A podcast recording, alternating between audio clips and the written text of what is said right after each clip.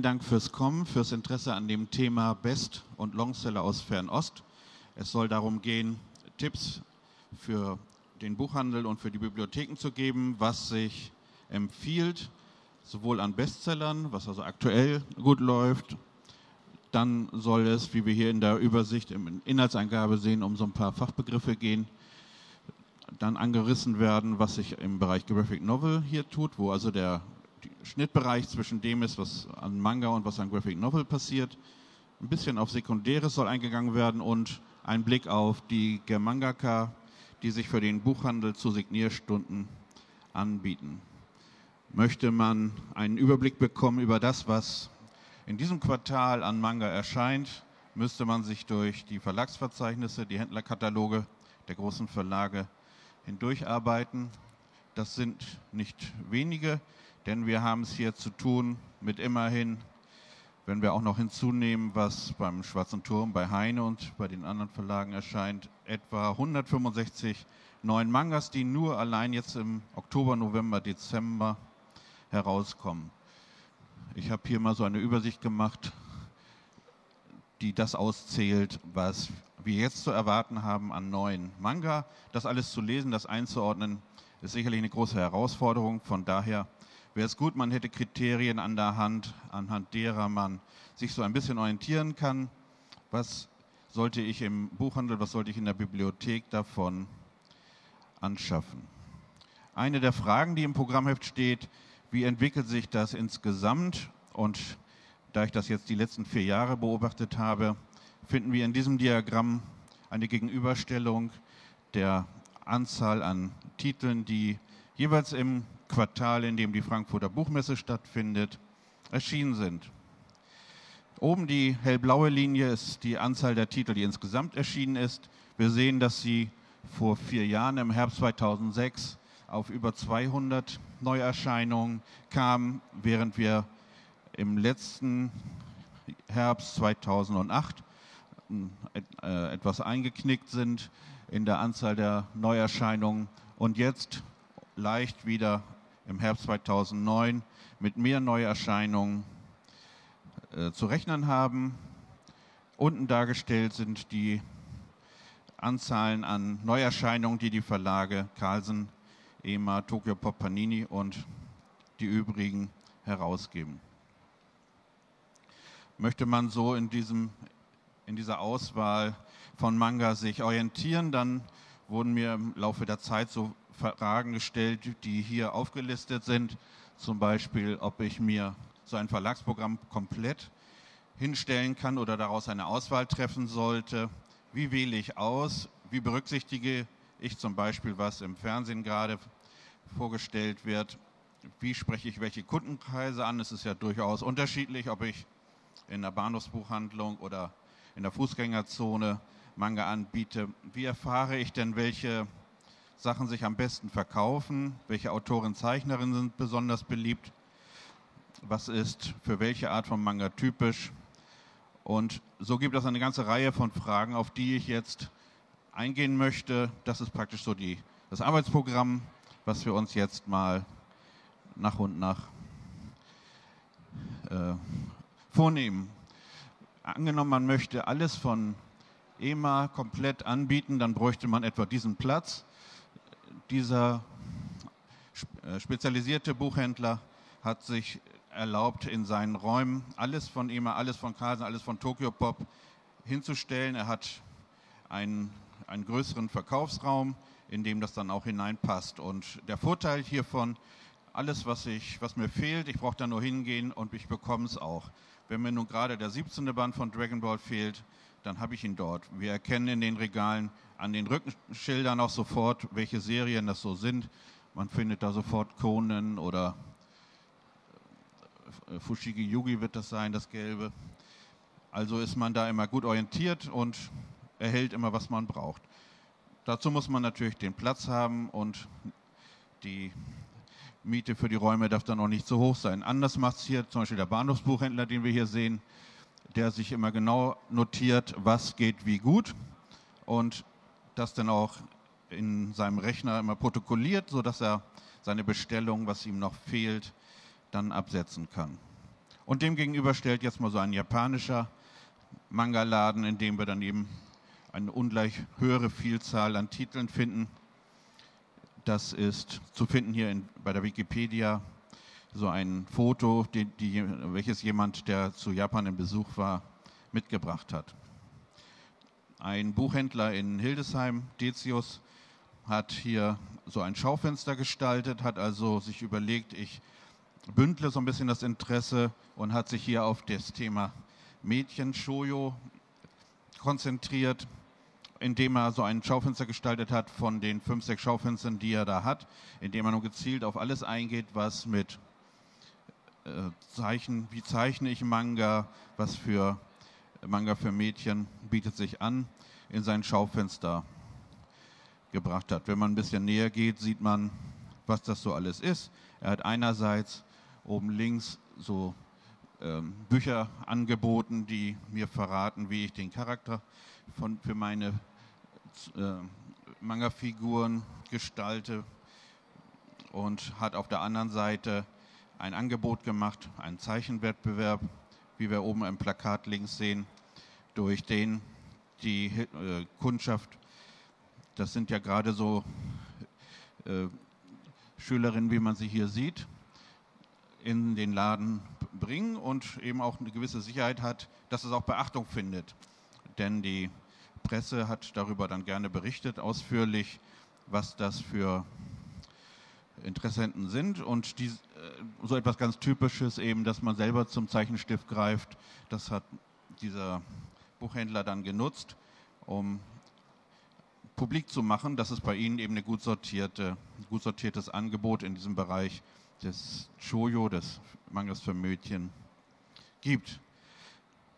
Wer jetzt eher danach geht, dass man sich das in die Bibliothek in den Laden stellt, welches sich gut verkauft, der wurde vor, also bis Februar 2008 durch die Manga-Charts gut beraten. Interessanterweise hat sich da nicht viel getan. Auch heute noch sind die Titel, die hier zu finden sind, wie Naruto, Detektiv Conan, Inuyasha und so fort, sind immer noch die Bestseller und an denen könnte man sich fast immer noch orientieren. Dann könnte man hergehen und könnte sich das so auflisten und würde dann so eine monatliche Übersicht finden, was geht in welchem Monat wie gut und könnte sich dann das Ganze mit irgendwelchen Auszählverfahren äh, dann zurechtlegen, sodass man hier zum Beispiel erfährt, aha, das ist jetzt hier dieses Fenster hier vorne, Naruto, One Piece, Conan, Death Note. Das sind wohl diese Manga-Titel, die ich zuerst im Blick behaben sollte, wenn ich mir jetzt so, eine, so ein Angebot zusammenstelle aus den Bestsellern. Der Bahnhofsbuchhändler, den ich vorhin schon zeigte, macht sich so, dass er sich so Listen schreibt, in denen er hinten als Punktzahl einfach das angibt, was er an Exemplaren verkauft hat. Interessanterweise ist das im Bahnhofsbuchhandel immer noch der Titel Dragon Ball, wie wir hier sehen. Also im Bahnhofsbereich gehen diese eher für Jungs gedachten Manga noch recht gut. Wer sich aktueller informieren möchte, so allgemein, was so gut läuft, der findet bei, äh, in, in, den Verlagsforen, die in, bei der Comics in Leipzig zu finden sind, findet so Bestsellerlisten. Hier zum Beispiel von Tokyo Pop Links sehen wir, dass in dieser Woche 19, 2009 Grimms Manga, der zweite Band, im Vordergrund stand, während, im, während bei Carlsen, dort rechts zu finden, eben One Piece Naruto, solche Titel die führenden sind. Also könnte man, wenn man sich diesen, diese Webadressen notiert, sich immer auf dem Laufenden halten, was sich am besten verkauft. Eine andere Möglichkeit, eine Orientierung zu finden, was sich wie gut verkauft, finden wir bei Amazon. Da haben wir ja diesen Verkaufsrang. Und wenn wir sehen, ich habe das hier mit so einem roten Pfeil verdeutlicht, dass sich Naruto an der 399. Stelle aller Buchverkäufe bei Amazon befindet, können wir auch daraus unsere Rückschlüsse ziehen. Man kann sich ja sogar dort ganze Listen, ich habe es auf der linken Seite nur mal so angedeutet, die ersten bestverkauften. Das muss letzte Woche wohl gewesen sein. Und daneben kann man sich so ganze Listen ausgeben lassen, was sich wie gut verkauft. Des anderen sollte man den Blick in das Fernsehprogramm behalten. Ich hörte gestern hier, dass eine Fernsehserie äh, dafür sorgte, dass sich ein Titel 45.000 Mal verkauft hat und als dann die Fernsehserie abgesetzt wurde, schrumpfte der Umfang auf 11.000, also glatt auf 25 Prozent ging das dann runter an Angebot. So viel Wirkung hat also offenbar das Fernsehprogramm. Eine andere Möglichkeit, sich zu orientieren, sind Publikumspreise, denn dort stimmen ja diejenigen ab, die das dann später lesen. Hier haben wir mal den Sondermann, der dieses Jahr folgende Titel, die hier unten stehen, an Manga äh, hervorgehoben hat. Das ist Naruto, One Piece, Vampire Knight und was an Germangaka hier dann eine Rolle spielt, Melanie Schober, Anna Hollmann, Olga Rogalski, die hier gerade eben auch noch zu finden war. Solche Hinweise kann man dann ebenfalls aufgreifen, um auf das, was sich in der Publikumsgunst weiter oben befindet, zuzugreifen. Wir könnten auch hergehen und die Information von Media Control abfragen. Hier von Tokyo Pop haben wir so eine Übersicht, welche Manga Brands nennen die das, also welche kompletten Serien sich am besten verkaufen. Nicht die Einzeltitel, sondern die kompletten Serien. Und da finden wir ebenfalls wieder Naruto ganz oben, One Piece, Conan. Also hätte man hier auch eine gute Orientierung, was die Serien äh, angeht. Für die Bibliotheken eben interessant. Es nützt mir dann da, oder es ist mir hilfreich zu wissen, dass sich Serien als Fortsetzungsgeschichte lesen, dass man da nicht eben nur Band 1, 3, 5, 7 sich hinstellen sollte, sondern wenn dann so ganze Reihen, damit die Erzählung auch nicht unterbrochen ist. Während andere äh, Reihen wie hier Conan zum Beispiel, da wird es natürlich auch gehen, dass man mal nur so Einzelbände hat, denn das sind ja kürzere Geschichten. Wenn wir um die, auf die einzelnen Titel achten wollten, also den höchsten Umsatz des je besten Bandes, dann wäre die Reihenfolge ein bisschen umgestellt. Da finden wir dann zum, so gerade neuere Titel wie Elfenlied weiter oben, denn die Reihe selber ist ja noch nicht, ich glaube, da sind inzwischen vier Bände erschienen, die ist noch nicht so umfangreich. Wir können uns mal anschauen, was denn so an Angebot da ist. Muss ich mal hier ein bisschen umschalten.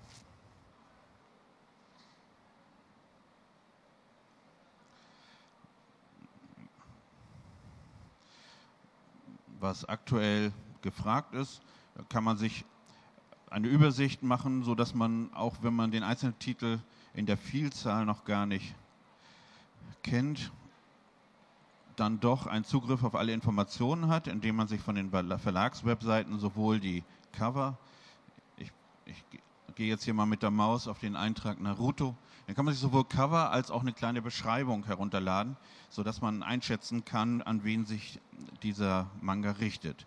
Hier zum Beispiel für Naruto ist gleich das zweite Wort Nudelsuppe, das also da ein, offenbar eine Rolle spielt. Bei One Piece werden wir darauf hingewiesen, dass sich da jemand im Bereich Seefahrt und Piraten, gerade ja jetzt auch wieder ein aktuelles Thema, tummelt und so weiter. Also so eine Übersicht kann man sich machen, um über die verschiedenen Titel, die aktuell interessant sind, alle Informationen bei der Hand zu haben. Wir wechseln wieder zurück.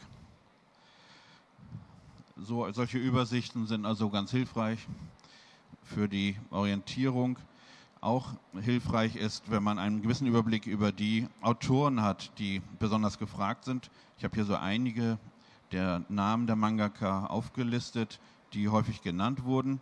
Denn manchmal ist es so, dass die nur so Einzelbände, die als einzelner Band dann eben äh, in diesen vorher genannten Bestsellerlisten nicht weiter oben auftauchen. Aber wenn wir das als Ganzes nehmen und von dem jeweiligen Autoren dann alles anbieten, dann ist das schon interessanter. Schauen wir mal in solche erfolgreichen Manga herein und sortieren sie nach den Zielgruppen. Schon, der sich an Jungs richtet, da würde man typischerweise an Naruto denken, an One Piece, an Conan. Den Naruto hatten wir uns auch gerade in dieser Übersicht schon mal angesehen. Und wenn wir hineinschauen in den Manga, dann merken wir, wenn wir mal eine Seite aufschlagen, was so das Besondere daran ist. Hier zum Beispiel merken wir, dass er 50-Jährige als alte Omas und sowas bezeichnet. Also dass er als Figur davon auch lebt, dass er nicht nur ehrgeizig ist und er will ja dieser besonders gute Kämpfer werden, sondern auch frech, indem er seine Großmutter da irgendwie beleidigt. Das ist gepaart mit diesen für schon typischen Kämpfen gegen das Böse. Also da wird irgend so ein klebriger Wurm gerade auseinandergenommen und zum Schluss natürlich siegreich in seine Schranken gewiesen. Ein anderer typischer Titel One Piece, der von einem Jungen handelt, dem es gelingt, durch eine besondere Frucht, die Gum-Gum-Frucht, sich elastisch machen zu können. Das würden wir im amerikanischen Comic den Elastoman nennen. Der überrascht mit sehr fantasievollen Erzählungen, die natürlich, wie wir es gerade schon sahen, auch von Speedline und Kämpfen und sowas handelt, aber das so kombiniert, dass man häufig überrascht ist, wie hier zum Beispiel die Eisenbahn, die dann durch Venedig fährt, etwas, was ja eigentlich im Bahnhof von Venedig spätestens enden sollte, wird hier dann aber weitergetrieben, sodass wir da also auch als ältere Leser dann unseren Gewinn haben. Typisch für Detektiv Conan ist eben, dass der, die Hauptfigur so als eigentlich Erwachsener durch ebenfalls ist, äh, einen mysteriösen Vorgang dann zu einer kleinen Gestalt wird, dem es aber auch gelingt, aus seiner Kleinheit Vorteile zu ziehen. Hier zum Beispiel gelingt es ihm dann, einen Tisch zu erwischen im Restaurant, den er äh, dadurch erreicht, weil er durch die anderen Leute hin, so hindurchschlüpft. Also einerseits haben wir das Witzige, auf der anderen Seite haben wir eben seine Kombinationsgabe, die zur Aufklärung der äh, verschiedenartigsten Kriminalfälle dann führt. Wechseln wir rüber zu dem Manga für Mädchen, zu dem Shoyo. Tom hat da eine typische Zeichnung angefertigt, was man, wenn man Shoyo hört, so als erstes denkt, nämlich die großen Augen. Und hier lässt also die Hauptfigur hier den Oper zum Shoyo-Manga werden, indem er sich auf die Nase drückt und dann diese typischen großen Augen erhält. Ich habe als Vorschlag hier so einmal hineingelesen in drei typische Shojos. Und wir finden dort etwas anderes Typisches, fast noch interessanter, wenn wir das so vom Lesen her nehmen. Achso, was ich vergaß zu erwähnen, aber es ist ja, glaube ich, inzwischen überall klar. Wir, wir lesen also in der japanischen Leserichtung und auch innerhalb eines Panels lesen wir von rechts nach links. Und hier ist eben ein Mädchen, dessen großen Augen uns gleich auffallen, ganz rechts, völlig verzückt von irgendwelchen Jungs. Nur ist es eben das Problem in dieser Reihe, dass wenn sie sich dann nun wirklich umarmen lässt oder verliebt, dass es dazu führen kann, dass sie sich in so eine symbolische Figur verwandelt. Die Erzählung wird häufig unterbrochen das findet man im Show ja äh, nicht selten, dass dann an der Seite plötzlich die Autorin zu einem spricht. Da steht dann also in, also einem, in einer Beifügung, was sie gerade macht. Sie unterbricht also die Erzählung und führt so in ihren eigenen Alltag. Ebenfalls sehr raffiniert gemacht, um da äh, so eine zweite Ebene aufzuspannen, in der diese Leser- und Zeichnerbindung passieren kann auch typisch diese häufigen, äh, also grafisch interessanteren Gestaltungsmöglichkeiten, die der Mangaka hier beim Shoyo wählt. Wir haben ja nicht mehr die, jedenfalls sehen wir es hier in den Beispielen nicht, wir haben nicht mehr hier diese großen Kämpfereien mit Speedlines und so weiter, sondern hier wird lockerer gestaltet und man muss alles mitlesen. Es geht nicht so schnell zu lesen, empfinde ich jedenfalls so. Die Kampfszenen, das blätter ich so über, das interessiert dann mich dann weniger. Ich will nur wissen, was rauskommt. Und hier müsste man aber aufmerksamer lesen, wenn man nun wirklich alles mitnehmen möchte, was die Autorin veranlagt hat in der Erzählung. Dieses Schräge, dieses Unsicherheitsgefühl, was hier wächst und was manchmal nur so am Rande dann dargestellt wird, wie man hier diese schräge Ebene plötzlich herunterläuft, da muss es durchaus nicht so sein, dass da in Wirklichkeit eine schräge Ebene ist, sondern man möchte das nur eben zum Ausdruck bringen, dass hier eine Unsicherheit in der dargestellten Liebesbeziehung sich auftut.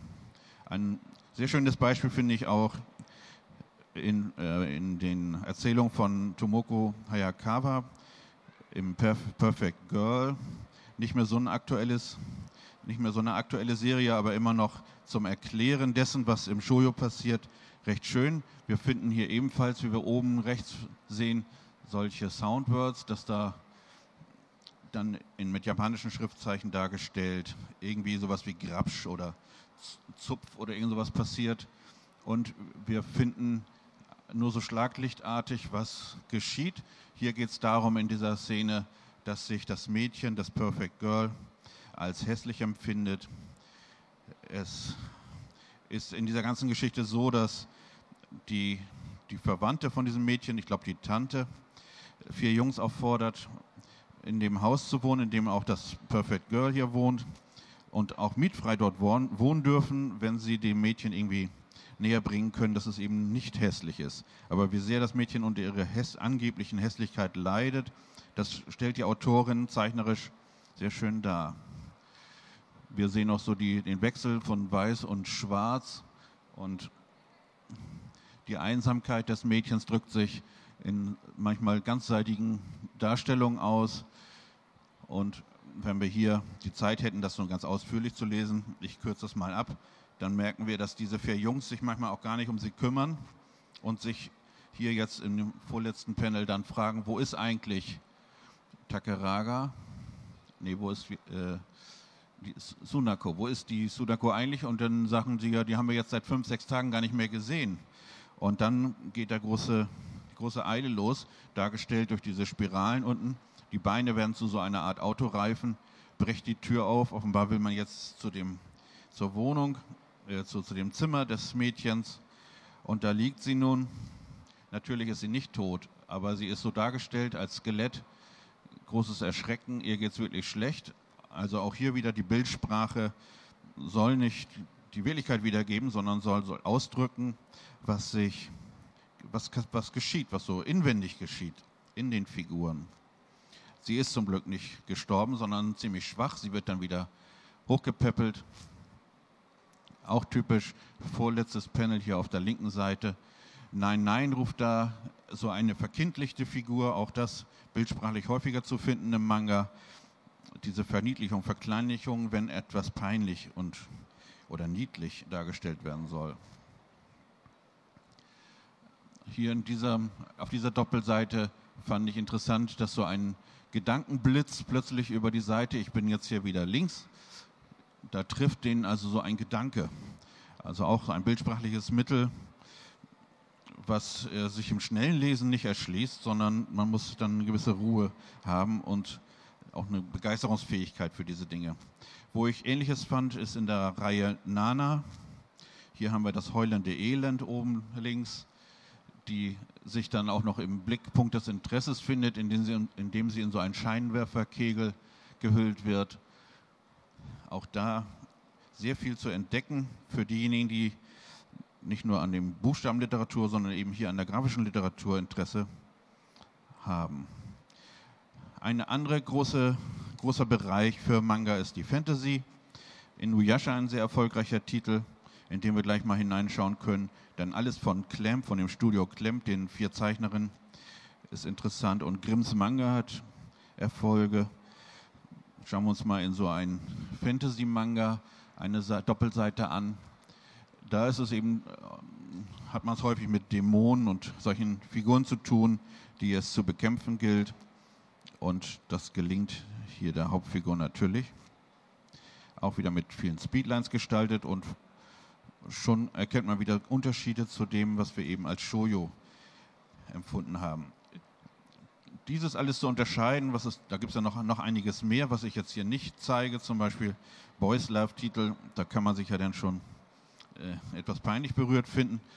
Aber damit man überhaupt einen Überblick hat, haben die Verlage hier bei Carlsen links so Navigatoren herausgegeben, in denen man, das ist jetzt hier in der Verkleinerung nicht gut äh, zu erkennen, sofort sieht, aha, das ist jetzt so ein Shoyo, das ist für Jungs, das ist für Mädchen, das ist für ältere Leser und so weiter gedacht. Bei Tokyo Pop haben wir ähnliches. Da steht das immer in so einem kleinen Signier am Rande, ob das sich um Drama, um Liebe und Abenteuer handelt. Des Weiteren können wir uns an Aufklebern orientieren, wenn Titel mit den Aufklebern empfohlen ab 18, wie hier ganz links zu sehen, gekennzeichnet sind, wo es um die Beziehung der beiden männlichen Wesen da geht, dann weiß man schon, um was für Inhalte es da wohl auch geht. Oder wir haben, wie in der Mitte zu sehen, das Ganze eingeschweißt in den Regalen und es ist klar, dass da entweder es auch so um sogenannte explizite Inhalte geht, so nennen die das dann, oder dass es eben eine Sammelkarte gibt in dem Manga, der nicht, die nicht herausfallen soll, dann wird das eben auch durch ein Einschweißen des Titels erreicht.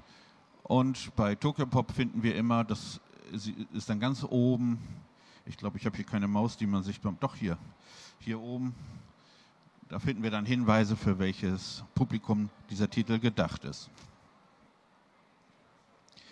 Der Boys Love Bereich ist recht umfangreich. Da gibt es sehr viele Titel, die von der aus äh, japanischer Sicht reinen Liebe sprechen, die also die Art und Weise, wie sich zwei Menschen begegnen, liebend handeln. Und das wird gerne gelesen, sodass da sehr viele Titel in, in Deutsch zu erhalten sind. Ich hatte eben unterschlagen, wie es bei EMA gemacht wird. Und da ist jetzt nämlich ähm, das Perfect Girl weiter zu lesen. Vorher war es bei Tokyo Pop, jetzt bei EMA. Und da haben wir so kleine Aufkleber hier so am Rande, in denen zu finden ist, an welches Publikum sich das Ganze richtet. Also mal in rosa, mal in grün, je nachdem, ähm, auf, in welchem Bereich man sich befindet innerhalb des Katalogs.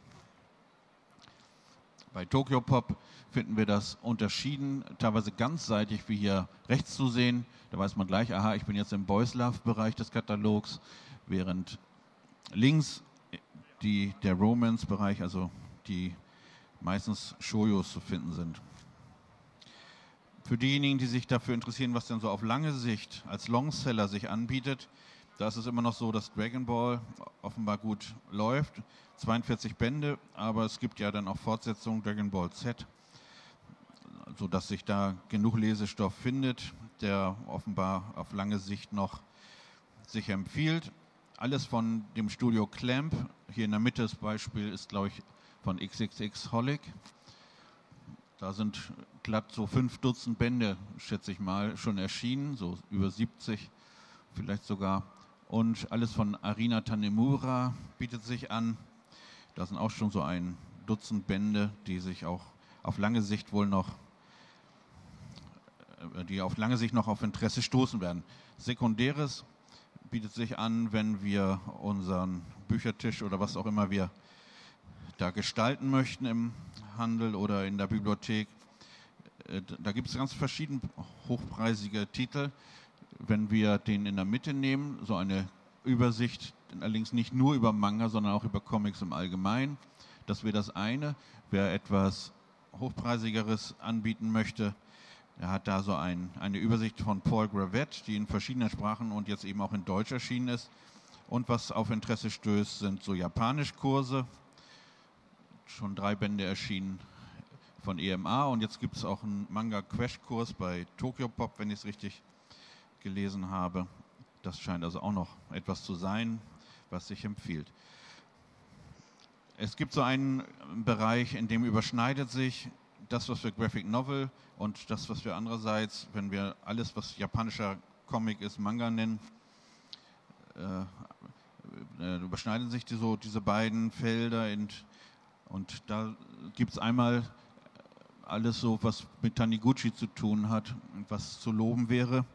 Vertraute Fremde und da gibt es jetzt eine ganze Reihe anderer Titel von Taniguchi, die bei Carlsen und bei Schreiber und Leser erschienen sind. Und wenn man an das denkt, was man auch auf lange Sicht zum Beispiel in, die, in der Bibliothek aufnehmen möchte, so aus, ähm, aus dem Drang heraus, äh, über, vor Krieg und Ähnlichem zu warnen, dann wäre ja Barfuß durch Hiroshima nicht wegzudenken aus so einem Sortiment, in dem dargestellt wird, wie der Atombombenabwurf auf Hiroshima durch ein Opfer dann dargestellt wird. Für die Aktionen, die man so plant, sei es in Bibliothek, sei es im Buchhandel, haben wir zum Glück Manga-Zeichnerinnen im sogar hier auf der Buchmesse, die man also direkt ansprechen könnte, um mit ihnen zu besprechen, wann es mal so möglich sein könnte, dass man eine Signierstunde macht.